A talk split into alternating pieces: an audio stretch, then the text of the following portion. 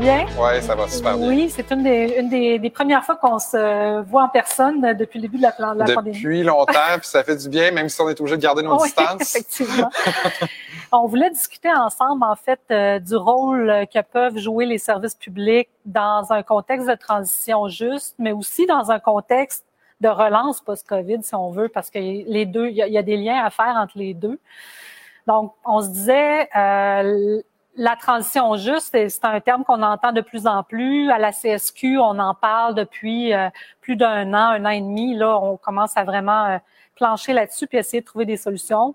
Dans le fond, pour se rappeler, se remettre ça en tête, c'est une façon de euh, faire en sorte que d'atteindre nos objectifs en matière d'environnement, c'est-à-dire de réduire les gaz à effet de serre, tout en s'assurant que les conditions de vie et de travail de la population euh, et des employés et employés, en, particulier du, secteur public, soient maintenus, voire améliorés. Donc, comment concilier, dans le fond, justice sociale euh, et sobriété environnementale? C'est intéressant parce que souvent, on a l'impression justement que euh, marcher vers la transition, c'est que faire des sacrifices. C'est la perception qu'on a. Oui, tout à Alors fait. Alors, c'est pas, c'est pas une fatalité. Non, non, pas du tout, effectivement. Puis en fait, nous, comme euh, ben, nous, nos membres, les membres de la CSQ, comme travailleuses et travailleurs du secteur public, euh, je pense que c'est des, des, questions qui se posent euh, fréquemment. Puis d'ailleurs, ils font des actions en ce sens-là depuis assez longtemps, en particulier pour les membres de notre réseau. ce qu'on se rend compte, en fait, c'est que le secteur public, c'est un des leviers les plus importants dont dispose le gouvernement pour faire des changements rapides pas si tu vas être d'accord avec moi là-dessus. Oui, tout à fait. parce qu'on a un contrôle direct. C'est ça, on a un contrôle direct. Si le gouvernement veut, euh, du jour au lendemain, modifier sa flotte de, de, véhicules pour faire en sorte qu'ils soient tous électriques ou faire en sorte que les transports soient mieux, euh, disons, euh, planifiés pour euh, réduire les gaz à effet de serre au maximum, il peut le faire demain matin. On a vu avec la COVID que euh, les changements rapides sont possibles quand le gouvernement prend les choses en main. Alors que quand on parle du secteur privé, ben là, il faut fonctionner avec des incitatifs, euh, de la réglementation, euh, des lois qui peuvent être contraignantes. C'est toujours plus difficile à implanter quand on n'a pas un contrôle direct comme dans les services publics. Effectivement, puis le gouvernement, ben en fait, n'a pas une mission axée sur le profit. Il y a une mission axée sur le fait de rendre des services. Euh, donc, ça devient aussi plus facile. Il n'y a pas d'actionnaire euh, qui, qui, fixe des impératifs de rentabilité ou des impératifs de profit. Euh, ben, il y a évidemment les contribuables auxquels il faut penser. Évidemment, on souhaite que l'action en matière de transition soit réfléchie, euh, soit faite évidemment en évitant toute forme de gaspillage. On reste dans cet esprit-là, mais effectivement, il n'y a pas un, un, objectif derrière ça de faire le plus d'argent possible. Ce qu'on veut, c'est préserver la qualité de vie et la santé de la population. Oui, puis la qualité de, de nos services publics aussi.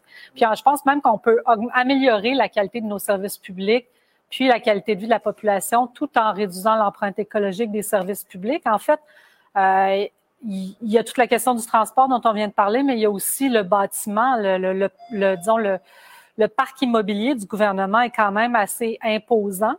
Euh, puis graduellement, ben, ces édifices-là doivent, doivent être mis à jour. On voit dans le plan euh, qui découle du, du, projet de loi 66 là, sur la relance. Le gouvernement veut euh, accélérer les constructions d'écoles, les constructions de centres de santé, d'hébergement pour aînés. Toutes ces constructions-là pourraient être pensées de manière à réduire l'impact sur le climat. C'est un changement de paradigme. Tu sais, moi, tout récemment, il y a un édifice qui s'est construit près de chez moi. Bon, puis c'est une organisation qui recevait du, du, financement gouvernemental. Et dans les plans, ils souhaitaient faire un toit vert. Mm. Mais malheureusement, évidemment, comme c'est le cas souvent quand on demande du financement, ils n'ont pas reçu 100 du financement qu'ils demandaient. Puis où est-ce qu'ils ont coupé en premier? dans le toit vert pour pouvoir offrir les services qu'ils souhaitaient offrir, évidemment, à l'intérieur de cet édifice-là. Alors que là, il faut changer ce paradigme-là. Oui, tout à fait. Il faut changer le paradigme. Puis je pense qu'on ne peut plus lésiner sur la dimension environnementale des nouvelles constructions actuellement. La, à l'endroit où on se trouve actuellement avec la réalité climatique, ça nous impose de faire des choix sensés en la matière. Puis c'est pas euh, sûr que ça coûte plus cher nécessairement. Ça peut se faire à coût égal en fait si c'est bien réfléchi. Donc on peut penser au solaire passif, on peut penser simplement s'assurer qu'il y ait une végétation adéquate, comme si, bon, par exemple, on est au, à la maison du développement durable, on a euh, des espaces qui ont été pensés en fonction de maximiser euh, l'efficacité énergétique. Ouais. Donc, c'est toutes des choses qui n'ont pas nécessairement un coût supérieur. Puis quand on mesure les impacts économiques des changements climatiques, de toute façon, on se rend compte que d'investir dans la prévention, euh, ça là, de toute façon, on est gagnant au final quand on fait le calcul. Là. Exactement, oui, tout à fait. On l'a vu avec euh, en fait, toutes les, euh, les extrêmes climatiques qu'on a vécu ces dernières années, les vagues de chaleur, les inondations, tout ça, ça, a tout un coût quand même assez important qui pèse sur le trésor public en matière de santé publique notamment, mais aussi de sécurité publique si on pense aux inondations. Euh, c'est des coûts majeurs. On parle de, euh, en fait, euh, ça pourrait aller jusqu'au tiers du budget du Québec si on laissait ça aller sans rien faire d'ici 50 ans. C'est quand même énorme. Là. En fait, il y a un autre rôle aussi que les services publics euh, peuvent jouer. Euh, on n'y pense pas nécessairement, mais on sait que la transition énergétique euh, risque d'entraîner un certain nombre de pertes d'emplois, notamment dans les industries lourdes qui sont appelées à disparaître si on veut s'assurer de, de, respecter en fait la capacité de la planète de maintenir un climat acceptable. Donc, il y a des industries qui sont appelées à disparaître et pour maintenir en fait une économie en santé, ben on va devoir penser à de la création d'emplois.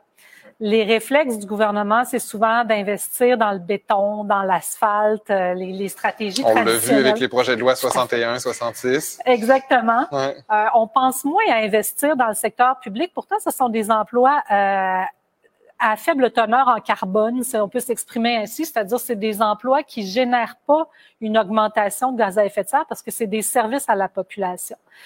Euh, et, et, donc ces services-là viennent aussi améliorer la qualité de vie de la population en même temps.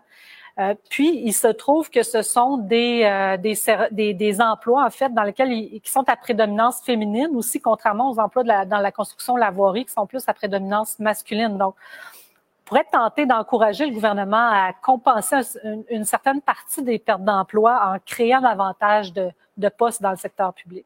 Par contre, ce qui est pas toujours évident, puis il faut penser justement à long terme, c'est que euh, c'est pas simple de transformer, par exemple, un emploi euh, chez Énergir euh, pour un poste d'enseignant euh, au secondaire. C'est pas quelque chose, ça se fait pas comme ça. Il faut réfléchir cette transition-là dès maintenant pour qu'on soit en mesure de faire migrer justement les, les postes qui vont effectivement vraisemblablement être perdus avec la transition euh, vers des postes tout aussi intéressants, euh, mais des fois dans d'autres domaines. Dans d'autres domaines, Donc, exactement. ça va demander des investissements en éducation aussi. Tout à fait, des investissements en éducation. Puis encore là, euh, le, le secteur public a un rôle crucial à jouer parce que cette requalification-là des travailleurs et des travailleuses des secteurs lourds euh, va passer par de la formation professionnelle, probablement de la formation technique.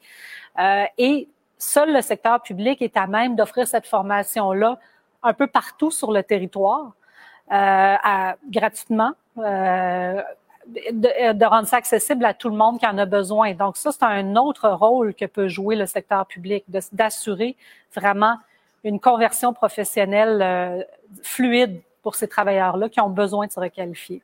Absolument. Alors, euh, on va poursuivre la discussion, en fait, euh, dans quelques instants, mais on souhaitait avoir un volet un peu plus interactif pour cette discussion-là sur le rôle des services publics euh, dans la transition. Donc, ce qu'on va faire, c'est qu'on va vous inviter à vous rendre sur le site menti.com, M-E-N-T-I.com, pour euh, inscrire. On a une question, on vous pose en fait, selon vous, quel rôle peuvent jouer les services publics pour construire une société plus résiliente? Donc, on vous invite à inscrire votre réponse à cette question-là. Je répète la question. Selon vous, quel rôle peuvent jouer les services publics pour construire une société plus résiliente? Donc, vous vous rendez au site mensi.com, vous entrez le code que vous voyez à l'écran, soit 63 50 46 et 5. Et euh, par la suite, on va pouvoir partager vos réponses suite à la discussion que vous êtes en train de visionner entre moi-même et Dominique Bernier.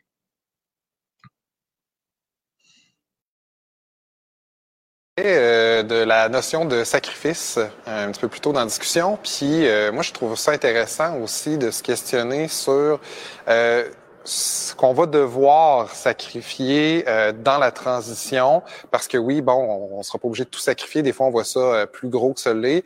Mais la notion de décroissance dont tu as parlé un tout petit peu aussi avec Claude, je pense qu'elle est intéressante parce que souvent, on perçoit ça comme ça. On se dit, ben la transition, ça va être une décroissance, ça va être notre qualité de vie va en souffrir. Mais en même temps, quand on se ramène à l'essentiel, puis ce qui est le plus important pour nous, puis ce qu'on que les gens vont nommer souvent, même euh, quand on leur demande c'est quoi les vraies richesses dans la vie, euh, on se ramène souvent à des besoins qui peuvent être comblés justement par les services publics. Donc, euh, oui, c'est peut-être une décroissance de la, de la, de la, consommation quand on parle matériel va être nécessaire, j'ai l'impression, pour faire la mm-hmm. transition, mais qu'en même temps, on peut continuer à s'enrichir de d'autres façons. Exactement. Puis en fait, euh, quel meilleur enrichissement que l'éducation? des services d'éducation de qualité, ça, ça nous fait croître comme individus, euh, ça fait ça, ça, fait croître le collectif aussi en s'assurant, en fait, en permettant euh, que tout le monde ait un, un meilleur niveau de connaissance, puis en ouvrant des portes à tout le monde aussi vers euh, des meilleures opportunités dans la vie, meilleures opportunités de, de travail, mais aussi euh, comme citoyen, en, en, en, augmentant le niveau de réflexion. Tu sais, on, on, est tous gagnants là, euh, en bout de ligne. Faut arrêter de voir, je pense, le progrès comme un progrès nécessairement technologique. Il y a aussi le progrès humain qu'on peut viser. Et, et si on vise l'enrichissement personnel, euh, si on vise les arts, la culture, euh, l'accès à la nature, euh, c'est toutes des choses qui n'ont pas nécessairement une grosse empreinte euh, sur le, climat et qui peuvent même avoir un bilan positif pour le climat. Euh, mais qui sont, qui, qui constituent un progrès social euh, sans conteste. Absolument. Puis les services publics, justement, en intervenant directement sur les conditions qui nous permettent de profiter de notre santé, euh, d'avoir une éducation qui nous permet de nous accomplir comme personnes, sont excessivement bien positionnés pour continuer à nous enrichir dans une société de transition qui va peut-être nous faire plus penser souvent à une certaine décroissance, mais dans laquelle on peut, au contraire, là, euh, continuer euh, de s'enrichir de plein d'autres façons. Exactement. On, de, de cette façon-là, on mise sur l'être et non sur l'avoir. Donc, ça devient vraiment intéressant. Puis l'éducation euh, a, aussi ça de beau. L'éducation comme la santé, en fait, ont aussi ça de beau que euh, c'est un des meilleurs moyens de lutter contre les, inégalités sociales. Euh, et la transition ne peut pas être juste si on lutte pas en même temps contre les inégalités sociales. Donc, les services publics en particulier l'éducation et la santé, mais aussi l'ensemble des services publics permettent de, euh, de placer les gens sur un pied d'égalité, au moins vis-à-vis de ces services-là. Donc, s'assurer que tout le monde parte avec les mêmes chances dans la vie. Donc, c'est fondamental selon moi.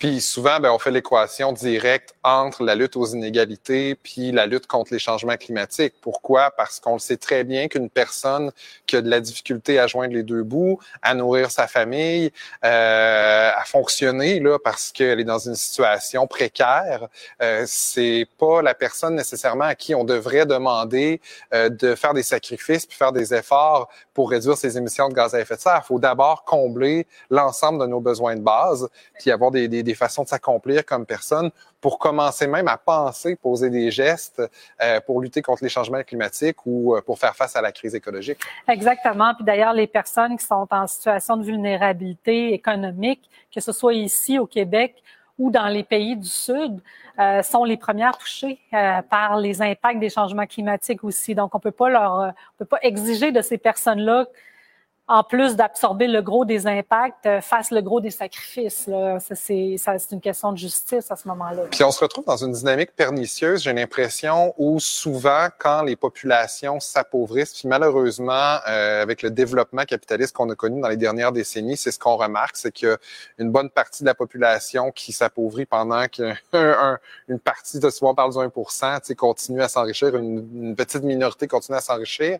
Euh, quand le développement se fait de cette façon, façon-là. C'est sûr, après ça, que quand nos gouvernements nous proposent des projets de développement industriel dans une région donnée, puis évidemment, j'ai plein d'exemples qui me viennent en tête, on a tendance à les souhaiter, ces projets-là, même s'ils nous amènent à l'encontre des euh, de, de, de, la transition, puis de la lutte au changement climatique, puis euh, même si c'est contre-productif au niveau de la protection de nos ressources, on veut aller de l'avant parce qu'on a besoin de justement de ces emplois-là. on parlait des inégalités, si on se retrouve avec euh, rien, c'est secondaire après ça les grands enjeux. Là. fait qu'on accepte ces projets-là souvent de développement plus traditionnel pour ces raisons. -là. Exactement, on peut pas parler d'acceptabilité sociale d'un projet quand la population locale est dans un tel état d'indigence qu'elle accepterait n'importe quoi. C'est, le, le, concept devient vicié à ce moment-là. Donc, effectivement, en assurant que tout le monde bénéficie d'un, j'aime pas le terme pour, pour parler de service public, mais d'un panier de services de base, là, d'avoir euh, des conditions adéquates pour apprendre, pour être en bonne santé, euh, etc. Ben, au moins, euh, ça c'est couvert. Puis ensuite, on peut faire des choix qui sont plus en phase avec nos valeurs. Exact. Là, on est capable de choisir effectivement parce qu'on sait que notre vie n'en dépend pas nécessairement. Puis ça m'amène à parler d'un autre aspect des services publics qui, je pense, est, est, vraiment bénéfique pour la transition, mais aussi pour l'adaptation. C'est la répartition euh, géographique de ces services-là. Euh, ce sont des services qui sont offerts à tous les citoyens et toutes les citoyennes partout sur le territoire, peu importe la taille de, de la municipalité. Euh, donc, c'est accessible, euh, ce qui n'est pas le cas quand, quand, les services sont offerts par le secteur privé. Ils vont se concentrer souvent dans, dans, ce cas-là dans les zones urbaines où ça devient plus payant d'offrir ces services-là, tandis que les services publics sont, géographiquement bien répartis. Euh, et aussi, ils en viennent à jouer un rôle de pilier en cas de crise pour la transmission d'informations, euh, pour rassembler des, des, sinistrés, même dans certains cas, offrir un hébergement d'urgence. Euh, donc, ça devient crucial dans les communautés d'avoir des services publics bien implantés. Avec des emplois souvent de qualité qui permettent à amener des revenus dans des communautés souvent qui en ont effectivement bien besoin. Puis sur une longue période également, des, des services qui sont pas euh, tribuns de, de, ça se dit ça tribun? des services qui sont pas tribuns de, euh, de, de, en fait euh, du, de la conjoncture économique. Exactement. Oui, c'est ça. Dans le fond, ils sont présents quoi qu'il advienne. Euh, puis apte à supporter les communautés dans les temps plus difficiles aussi d'une certaine manière en offrant, comme tu le disais, un, revenu adéquat euh, qui variera pas dans le temps, là, qui, qui variera pas peu importe la conjoncture. Donc, euh, effectivement, c'est un rôle euh, crucial. Puis, on sait qu'au fil du temps, en fait, avec les, différents les différentes tractations internationales, notamment dans le cadre de l'accord de Paris, il a été question de, de, de mettre de l'avant l'éducation et la santé, etc., des populations dans un contexte de transition. Mais par le fait même, dans ces négociations-là, on ouvre la porte euh, assez grande aux capitaux privés, puis on dit qu'ils devraient s'investir davantage euh, pour offrir ces services-là. Moi, je pense qu'il y a là quand même une, euh, une pente glissante. Là. Il, y a, il y a un risque à, à laisser ce, ce champ-là ouvert. Non, absolument. Fait que, en tout cas, je pense qu'on est d'avis que si on veut se réinventer pour faire face à la transition, que les services publics vont vraiment jouer un rôle important. Tout à fait. Puis on est, on est chanceux en fait de, de pouvoir participer avec un grand mouvement euh, comme le nôtre, euh, avec un paquet de gens impliqués euh, dans cette direction-là qui travaillent dans les services publics. Tout à fait.